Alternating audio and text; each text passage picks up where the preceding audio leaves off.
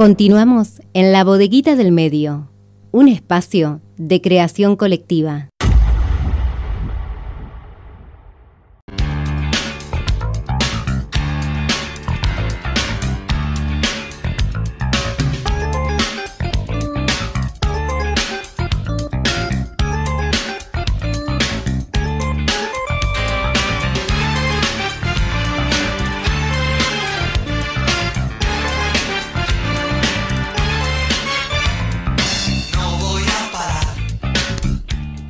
Ingresamos en la segunda hora del programa, continuamos en la bodeguita del medio y como hablábamos al principio del programa, Jorge, eh, fue cambiando la cultura, el espectáculo, se fue ayornando con la pandemia, a, los eventos virtuales, a los, a los protocolos. a los protocolos. Y ahora hay aperturas, especialmente en los espacios abiertos, como el anfiteatro, el Parque España, el anfiteatro del Parque España también, el, otro anfiteatro, el Humberto Benito, que estuvo divididos y otros artistas.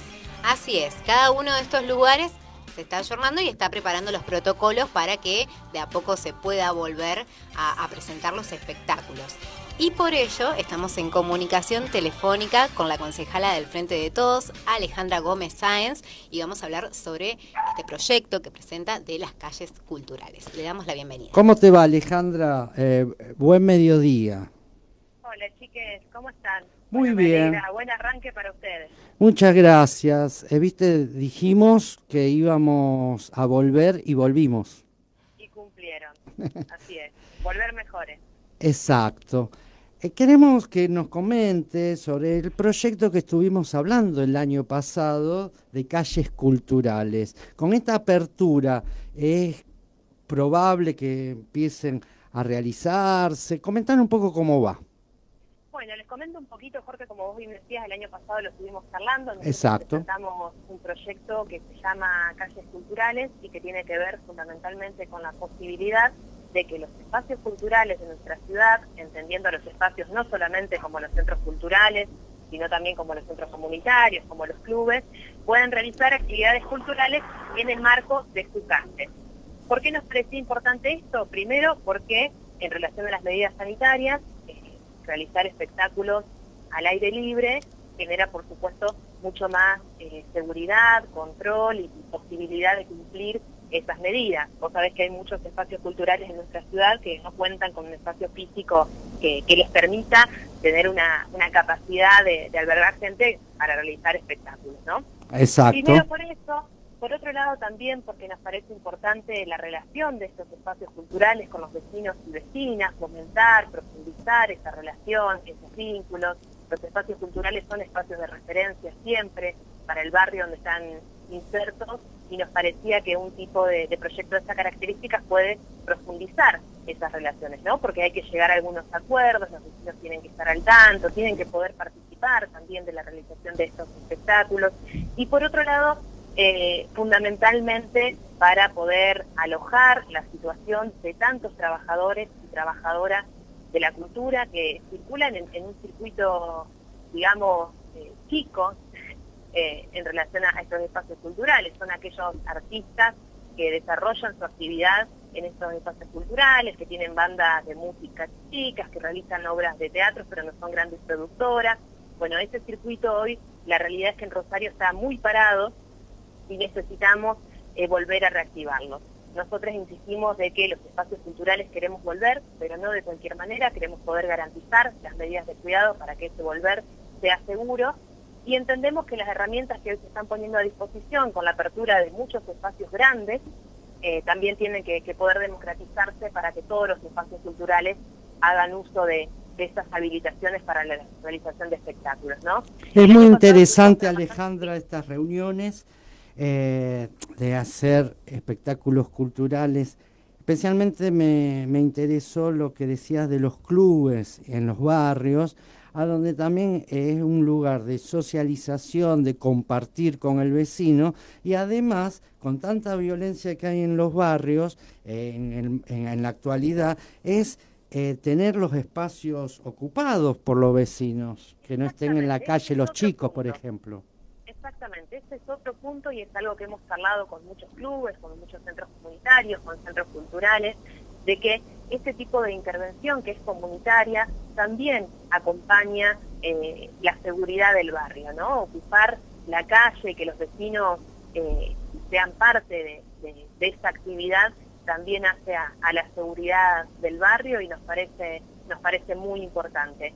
Lo que te iba a comentar también es que el año pasado lo estuvimos trabajando mucho y es algo que hemos hablado con ustedes, eh, se ha trabajado en diferentes comisiones este proyecto, ha recibido aportes de diferentes bloques políticos, lamentablemente no, no logramos aprobarlo hacia fin de año, pero sí tenemos un compromiso del Ejecutivo de seguir trabajando conjuntamente para poder empezar a realizarlo.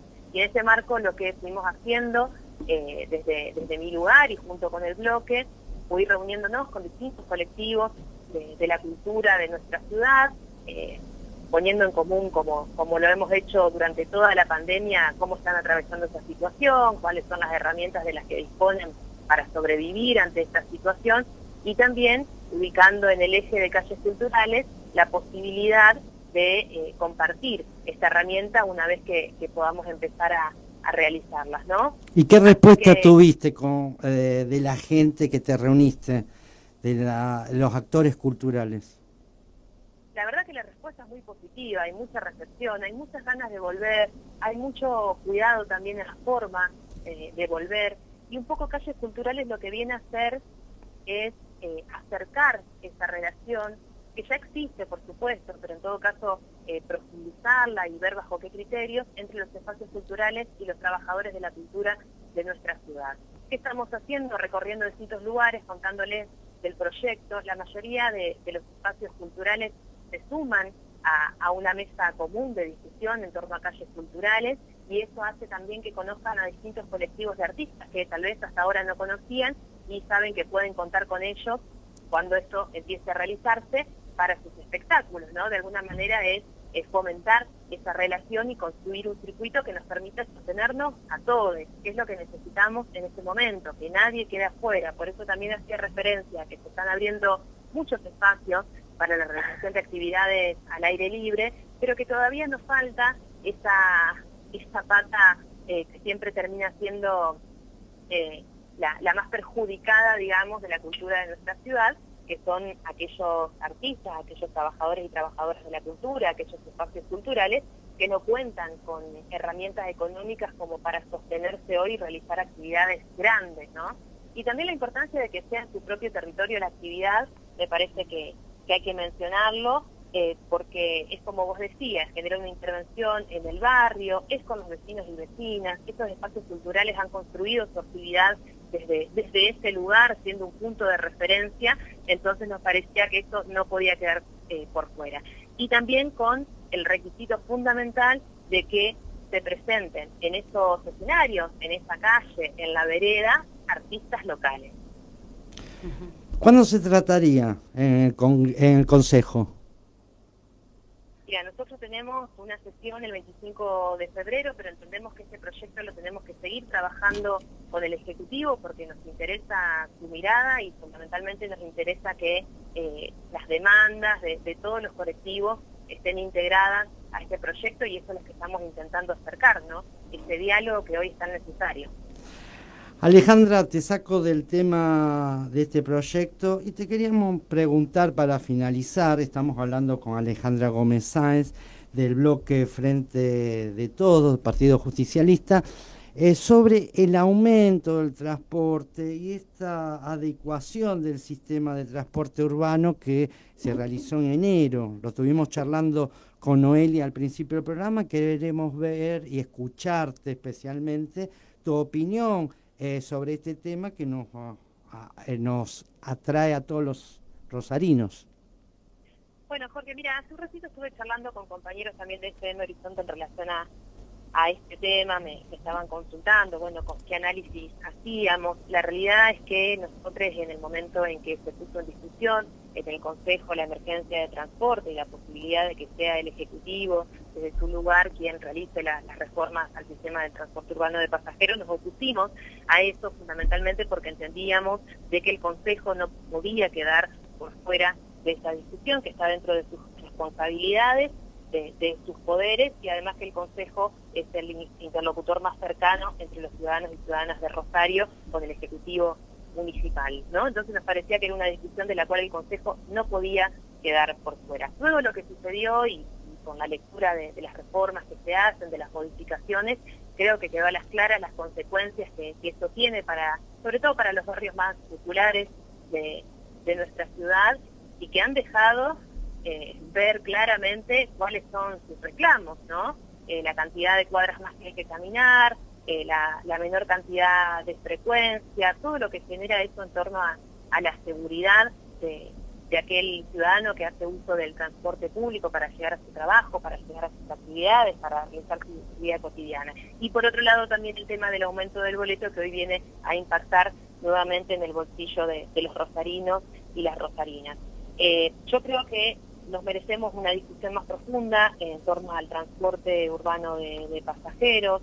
Eh, creo que todos vamos a estar de acuerdo en que sí existe una emergencia, lo que tenemos que seguir discutiendo es eh, quién paga los costos de esa emergencia. En este caso están siendo los ciudadanos y ciudadanas y fue algo que Eduardo Toñoli cuando expresó la posición del bloque en su momento, cuando se discutió la emergencia, lo dejó muy claro, que la negociación con los empresarios no deje de lado el cuidado de, los intereses de los ciudadanos y ciudadanas.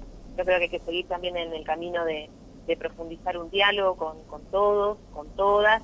Algo de esta demanda eh, creo que pudo leer el Ejecutivo porque luego se integraron a esas modificaciones, los reclamos que venían haciendo algunos barrios que quedaban muy desamparados con las modificaciones y creo que lo que tenemos que hacer es seguir en ese camino. Algunos tenemos muy en claro que, qué intereses defendemos en esta discusión, también teniendo en cuenta de que eh, más allá de la emergencia que tenemos del sistema de, transporte público, que no es de hoy, es desde hace muchísimos años, eso estamos de acuerdo, más allá de eso también hoy eh, contamos con subsidios de nación y de provincia que son significativos.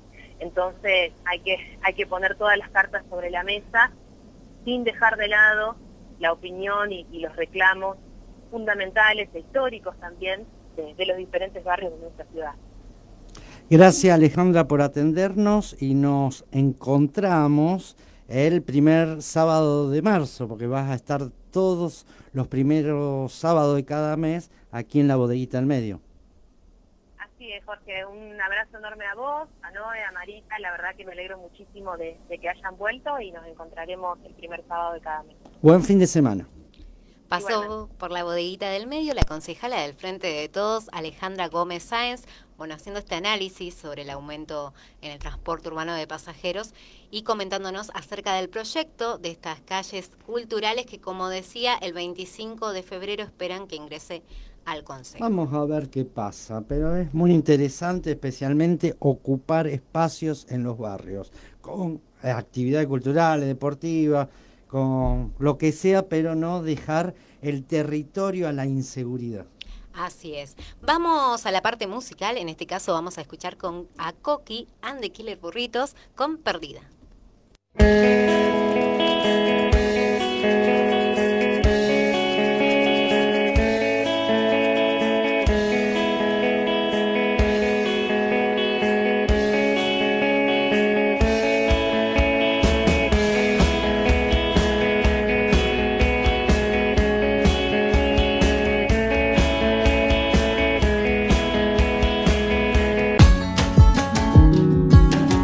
Sábados, de 12 a 15 horas.